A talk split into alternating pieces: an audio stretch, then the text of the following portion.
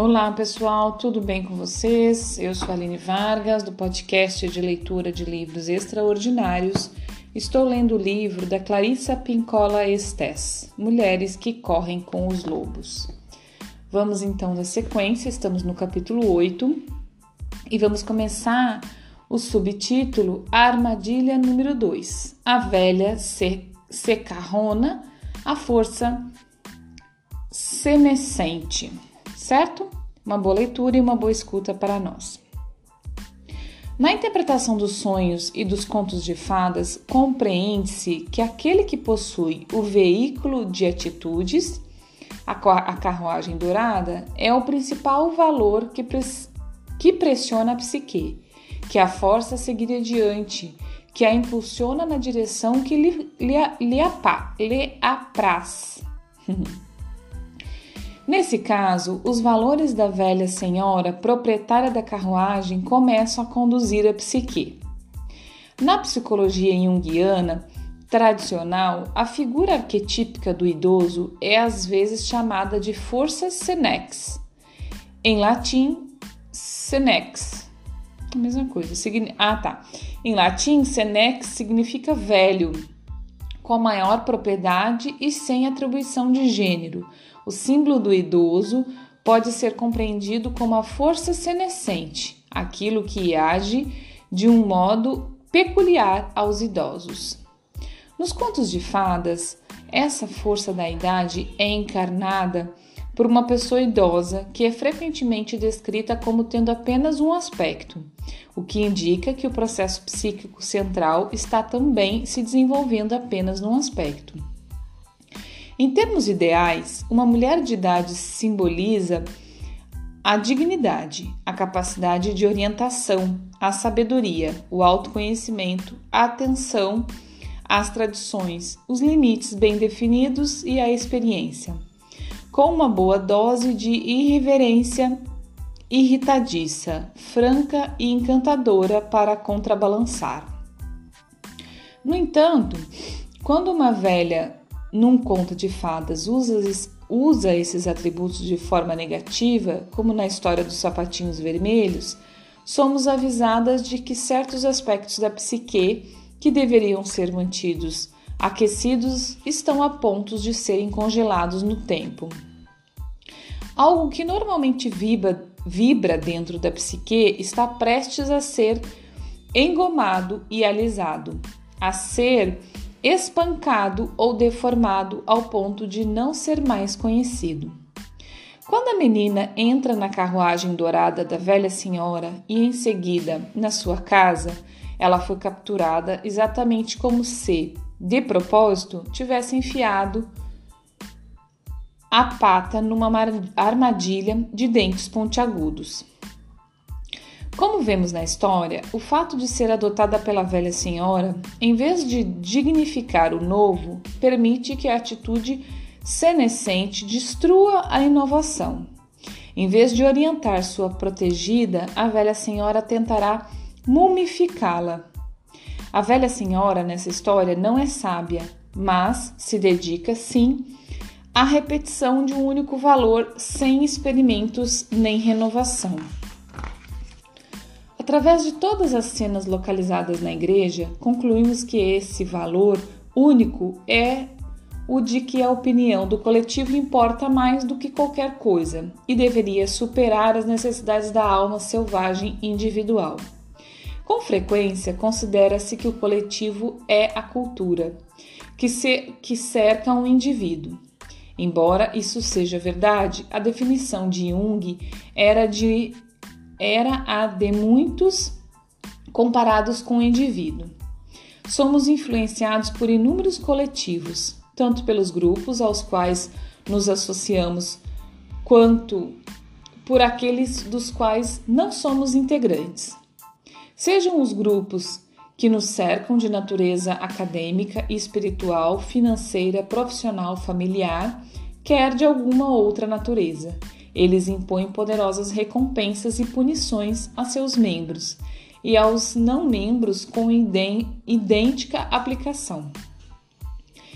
Eles operam de modo a influenciar e controlar todas as áreas possíveis, desde os nossos pensamentos até a nossa escolha de parceiros e o trabalho da nossa vida. Eles podem também depreciar ou desestimular os esforços que não se harmonizem com as suas preferências. Nessa história, a velha senhora é um símbolo da rígida guardiã da tradição coletiva, de quem sustenta o status quo, sem questioná-lo, do, com, do compor, desculpa, do comportar-se não crie confusão. Não pense demais, não su se superestime, não chame a atenção. Seja mais uma cópia, seja simpática, aceita, aceite tudo, mesmo que não goste, mesmo que não se ajuste a você. Que não seja do tamanho certo e que machuque, e assim por, por, por diante. Obedecer a um sistema de valores tão desprovido de vida provoca uma perda extrema de vínculo com a alma. Independentemente de quaisquer influências ou afiliações com grupos, nosso desafio em defesa da alma selvagem e do nosso espírito criador consiste em não nos fundirmos com o coletivo, mas em nos distinguirmos dos, nós, dos que nos cercam, construindo pontes até eles à nossa escolha. Nós vamos decidir quais pontes irão se solidificar e ter muito movimento, e quais permanecerão em esboço e vazias. E os grupos com os quais devemos nos relacionar serão aqueles que proporcionarem maior apoio à nossa alma e à vida criativa. Se a mulher trabalha na universidade, ela está num grupo acadêmico. Ela não deve se, se fundir com qualquer proposta apresentada por este ambiente coletivo, mas deve sim acrescentar-lhe sua própria contribuição especial. Como criatura inteira que é, a menos que tenha outras criações fortes na sua vida para contrabalancear isso, ela não pode permitir se transformar numa pessoa rabugenta e preconceituosa, do tipo que faz seu trabalho, vai para casa, volta para o trabalho. Se a mulher tenta fazer parte de uma organização, associação ou família que deixe de examiná-la para ver do que ela é feita, que deixe de se perguntar o que faz essa pessoa funcionar e que não se esforce para desafiá-la ou incentivá-la de nenhum modo positivo, sua capacidade de prosperar e criar fica reduzida. Quanto piores as circunstâncias, mais empurrada ela será na direção de uma terra estéril, onde foi espalhado sal para que nada lhe crescesse. A separação da vida e da mente de uma mulher de um pensamento coletivo nivelador e o desenvolvimento dos seus talentos exclusivos estão entre as realizações mais importantes que a mulher pode alcançar pois esses atos impedem que tanto a psique quanto a alma caiam na escravidão. Uma cultura que provoca genuinamente o desenvolvimento individual não pode jamais ter uma classe de escravos de qualquer grupo ou sexo. Contudo, na história, a menina aceita os valores áridos da velha senhora. A menina torna-se, assim, braba, por passar de um estado natural para um cativeiro. Logo, ela será lançada na loucura dos diabólicos sapatos vermelhos, mas já sem, sem, mas já sem seus sentidos inatos e incapaz de perceber o perigo.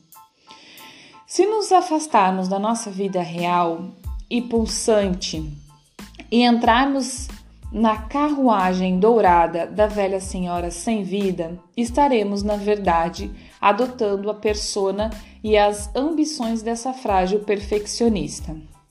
Então, como todo animal em cativeiro, caímos numa tristeza que leva a um, a um anseio obsessivo, muitas vezes caracterizado como uma inquietação sem nome. Daí em diante, corremos o risco de nos agarrar à primeira coisa que promete fazer com que voltemos a nos sentir vivas.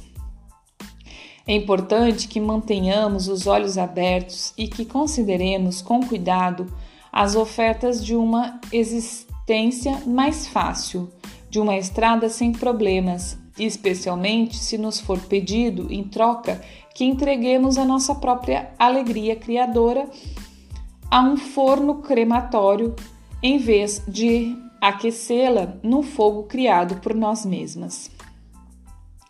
Então, terminamos a armadilha 2 e vamos para a armadilha 3. A queima do tesouro, Rable del alma, a fome da alma. Existe o fogo que acompanha a alegria e o fogo que acompanha a destruição. Um é o fogo da transformação, o outro o fogo apenas da dizimação. No entanto, muitas mulheres renunciam aos seus sapatos vermelhos e concordam em se tornar limpas demais, educadas demais, submissas demais à visão de mundo das, das outras pessoas. Estamos entregando nossos alegres sapatos vermelhos ao fogo destrutivo quando digerimos valores, propagandas e filosofias por atacado, incluindo-se aí as de natureza psicológica. Os sapatos vermelhos são reduzidos a cinzas quando pintamos, atuamos, escrevemos, agimos e somos de qualquer modo que diminua as nossas vidas, que enfraqueça nossa visão, que ao quebre os ossos do nosso espírito. É então que a vida da mulher é dominada pela palidez, porque ela está com abres del alma, é uma alma faminta. Tudo o que ela quer é ter de voltar de, e quer ter de volta sua vida profunda. Tudo o que ela quer é aquele par de sapatos vermelhos feitos à mão. A enorme alegria que eles representam poderia ter sido extinta no fogo da falta de uso ou no da desvalorização do nosso próprio trabalho. Eles também poderiam ter ardido nas chamas do silêncio que impomos a nós mesmas. Uma quantidade excessiva de mulheres fez um voto terrível anos antes de serem capazes de um melhor discernimento. Ainda jovens, faltaram-lhe o apoio e o estímulo básicos, e assim, cheias de mágoas e resignação, elas pousaram suas cane canetas, calaram sua voz, desligaram seu canto, enrolaram suas telas e juraram nunca mais voltar a tocar nelas. A mulher que esteja em condições semelhantes entrou, sem perceber, no forno junto com a vida da sua própria criação. Sua vida fica reduzida a cinzas. É possível que a vida de uma mulher define no fogo do ódio a si mesma, pois os complexos corroem fundo e, pelo menos por algum tempo, desculpa, e, pelo menos por algum tempo, conseguem manter a mulher afastada do trabalho ou da vida que realmente importam para ela. Muitos anos se passam sem que ela ande, se mexa, aprenda, descubra, obtenha, assuma, sem que se transforme. A imagem que a mulher cria para a sua própria vida também pode ser destruída pelas chamas da inveja de outra pessoa ou pela simples atitude destrutiva dessa pessoa para com ela. Não se espera que a família, os conselheiros, professores e amigos sejam destrutivos mesmo quando sentem inveja. Mas a verdade é que alguns deles decididamente são destrutivos, tanto de formas sutis quanto de formas não tão sutis. Nenhuma mulher pode permitir que sua vida criativa fique suspensa por um fio enquanto ela presta serviço a um amigo, mestre, pai ou parceiro num relacionamento amoroso que não lhe seja propício. Quando a vida da alma de uma pessoa fica reduzida a cinzas, a mulher perde seu tesouro vital e começa a agir com a aridez da morte. No seu inconsciente, o desejo pelos sapatos vermelhos, por uma alegria imensa, não só continua, mas cresce, transborda, acaba conseguindo se equilibrar nos próprios pés e domina a mulher, faminto e brabo. Viver no estado de abridel alma, de alma faminta, é sentir uma fome insaciável. Nessa situação, a mulher arde de fome por qualquer coisa que a faça voltar a se sentir viva.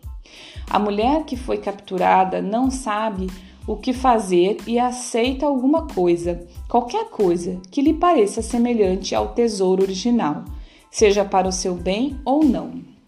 A mulher que foi privada da sua verdadeira vida, da alma, pode dar a impressão de estar limpa e penteada, mas por dentro ela está repleta de dezenas de mãos que imploram e de bocas vazias. Então vamos parar por aqui, pessoal. Nós não vamos conseguir terminar esse terceiro, essa terceira armadilha, né? Armadilha número 3, mas no próximo episódio a gente conclui, certo? Um grande abraço, muito obrigada. Até o próximo episódio. Bom dia, boa tarde, boa noite.